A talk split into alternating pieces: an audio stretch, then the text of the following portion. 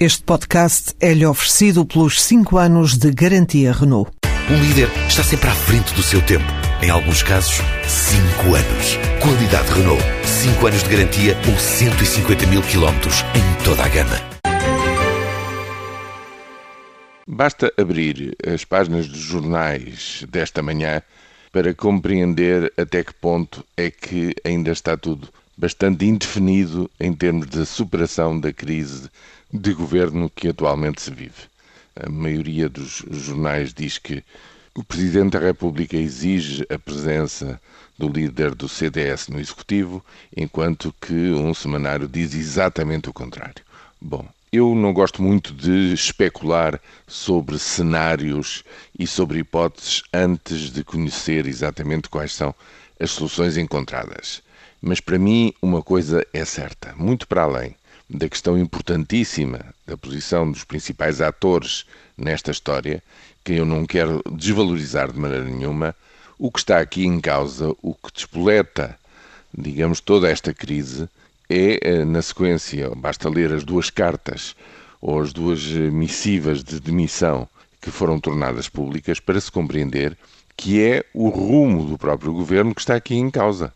as divergências que existem e que levaram, digamos, a esta crise têm a ver com o caminho que foi traçado até agora, com os resultados que foram alcançados, do ponto de vista do governo. Alguns avanços muito importantes foram conseguidos, mas outros com custos inesperados e com desvios verdadeiramente importantes nos objetivos que se tinham traçado, e, portanto, existe dentro do governo uma corrente que gostaria de ver, que pressiona para que haja efetivamente uma inflexão na orientação da política económica, sobretudo na política económica daqui para a frente. E isso esbarra ao mesmo tempo com uma posição inflexível na Troika, que nos últimos dias, perante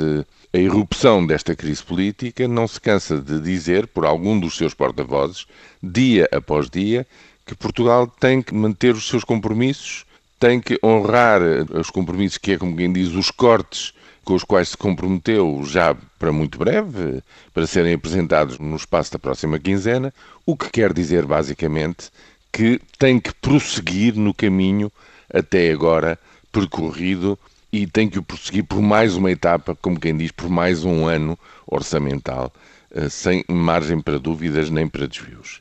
Este é que eu vejo que é o problema central, porque este problema fere de morte, digamos, a ruptura que se deu entre estas duas alas do governo e dos partidos da coligação. Existem neste momento, efetivamente, duas visões de encarar esta questão e isto não se resolve simplesmente com a entrada ou com a saída de uma pessoa. Isto exige uma discussão muito aprofundada, exige uma visão estratégica muito clara e essa, até agora, ninguém a vê.